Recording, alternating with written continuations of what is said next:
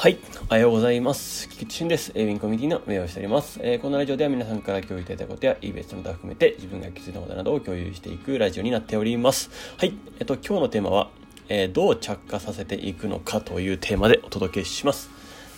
えっと、まず先にお知らせです。えっと、2月19日ですね。えっと、またちょっとズーム懇親会を行います。そしてその翌日なんですけど、2月20でエキスポイベントを行います。まあ、メールの方は行ってるかなと思いますんで、まあ、そして LINE アット登録していない方はですね、ぜひ LINE アットに登録しておいてください。えっと、連絡掲示板のところから LINE アットは登録できますので、よろしくお願いします。えっと、当日の、えっと、YouTube の、えー、リンクに関しては LINE アットの方で流しますので、よろしくお願いします。えっとですね、そして2月24がラビット、26もラビットですね。まあ、そこの形で最終は、えー、予定していますので、よろしくお願いします。まあ、基本的にはですね、まあ、ここら辺は、ま、使い方みたいなもんです。はい、ざっくり言うと。えっと、なんか細かいとこ、なんか聞きたいとか、そういうところを全部もう引き受けて、あの、やろうかなと思っている回です、この辺は。で、でちょっと気になってるよって方はいたら、ぜひぜひご参加ください。よろしくお願いします。はい。えっと、そしてですね、えっと、3月の後半あたりで、まあ、ちょっとあの、オンラインイベントの方ですね。まあ、前言っていた、ちょっと前、ちょっと年末でちょっとなあの流れてしまったやつですね。それをちょっとやろうかなと思ってます。えっと、まあ、ここに関してはですね、ちょっとプレゼンターの方にちょっとまたご協力していただけいけないので、ちょっと予定を聞いてですね、まあ、ちょっと考えております。よろしくお願いします。そして昨日4月17って言ったんですけど、4月16でしたね。えっと、4月16の土曜日です。土曜日。土曜日開催なので、日曜日じゃなくて土曜日なので、あの、それはなぜかっていうと、えっと、泊ま、泊まりでやりたいからですね。えっと、み皆さんが泊まりで行けるように土土日でやるというやつね。なので、ちょっとここは、えっと、まあ、もちろん宿泊しない人はその当日だけで OK で、宿泊する人、まあ、遠方から来てくださる方が結構いるいますので、えっと、宿泊込みでのやイベントですね。まあ、それをやろうと思ってます。4月16ですね、の土曜日になります。お昼からですね、だいたい夜、夜ぐらいまで、はい、やってます。はい。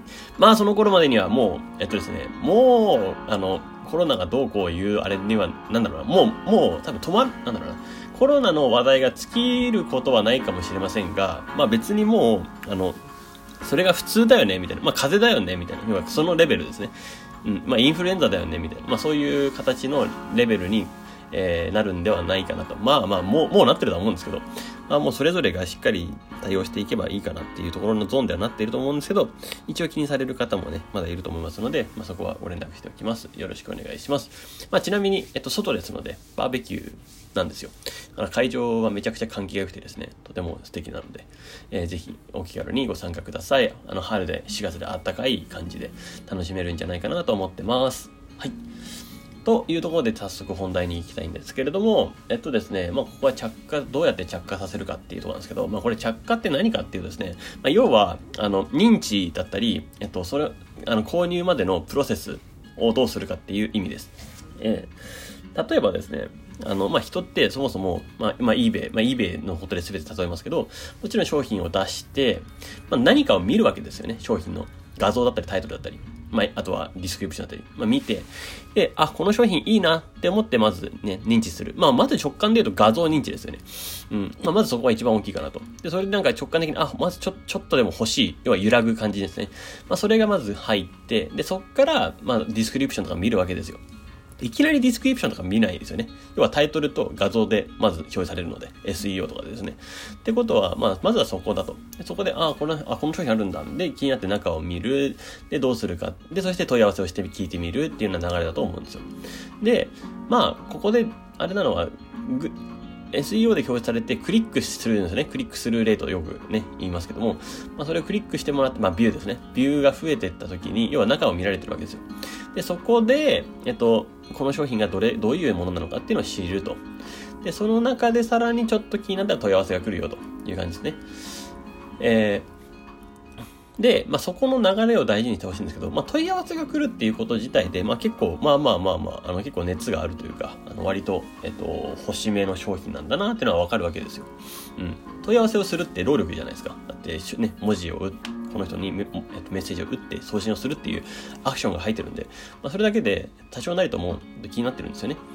で、もちろんそのまま問い合わせもせずにまま、えー、そのまま離脱するっていうパターンもあるよと。これはまあもう一概ね、何もなんか他のタイミング的な要素とも絡んだり、ネットサーフィンたらしてるだけとかっていうのもあるんで、まあこれに関してはもう何も言えないという感じですね。で、まあそこからいろいろコミュニケーションして購入されるとかっていう流れがあると思うんですね。まあこれが普通の流れですよね。はい。で、今回はちょっとまあ逆、えっと、アプローチが変わったパターンで、えー、着火させるって言い方で言うと、もうメールとかですね。えー、もうメールを一旦販売した人に関して言えばメールでメッセージが送れる。えっと、eBay のコンタクトバイヤーとかから直接送れる。まあそんなことができるわけじゃないですか。なので、その辺の、えー、機能を使ってですね、あの、こっちからアプローチを仕掛けるっていうパターンですね。連絡をして、まあこういう商品入ったよ、入荷したよとかそういうのもひっくるめてですね、えー、刺激をすると。いうパターンです。で、この刺激を与えたことによって、あ、なんだろうと気になって、もう自分のストアだけのものを見てくれる。ってことなんですよね。まあ、これが一番大事だと思っていて。うん。で、その、じゃあ、あ、こんなの入ったんだ、いいなって思わせる。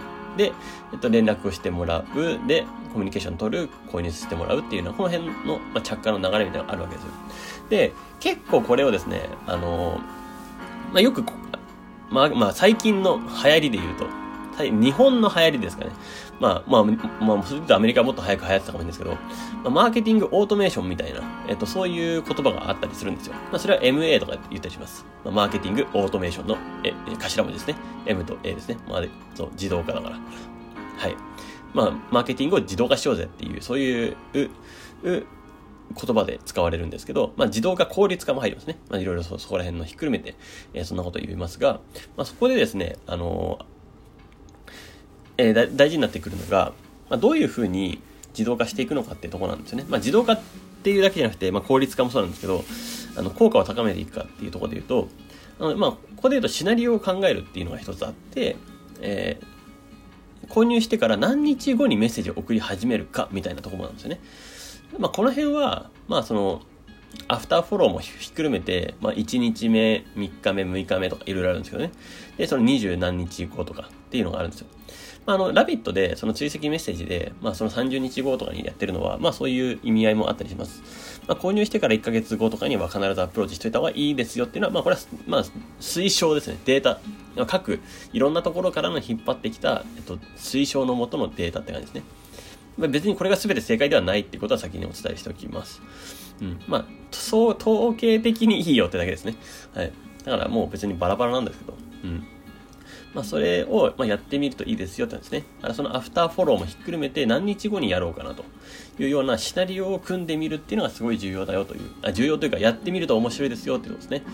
えっと、今その辺のシナリオを、えっと、ね、えー、構築をしてみてるところなんですけどね。あまあ別にちょっと、これは eBay だけじゃない、eBay のあれじゃないんですけど、うん、別なんですけど、ちょっとやってみてるって感じですね。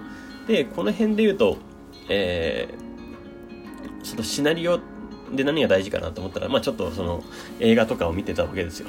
えっと、アニメとかですね。なんか最近はそんな感じで、あの、映画とかアニメを見、まあ別にそんな感じで見ない、見ない時もあるんですけど、もうそもそもの作品を楽しむ時もありますし、まあちょっとそういう、そういった目線で、えっと、映画だったりアニメを楽しむこともあります。うん。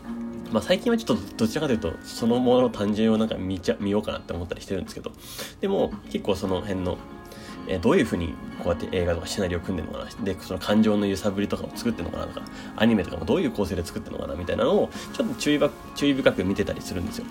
まああのこの辺がねあのなんだろう癖になるとですね。逆にですねそのそのものの作品を楽しむみたいなところがちょっと薄れてくるのでおすすめするかっていうと絶妙に微妙なんですけどえっと ちょっと研究的に見ちゃうんで。はい。あのなのであのここはあの慣れ慣れすぎると逆にあの変に変な感じにもなっちゃうかなと思うんでお気をつけくださいと。もう結構自分これ慣れてきちゃったんで、一旦ちょっとこのフィルター外して単純に楽しもうかなとか思ってるのもあるんですけど。うん。まあそんなこともあってやってますという感じですね。なので結構ですね、どう着火させるかみたいなところで言うと、結構ですね、このシナリオみたいなところも、えー、考えていくと面白いですよ、というですね。まあ、こういう反応があった人にはこう返す。まあ、これをですね、まあ、自動化していく、いきたいのがラビットなんですよ、ちなみに。それをちょっとラビットでどんどんどんどんやっていきたいなっていうのは思ってはいるんですよね。はい。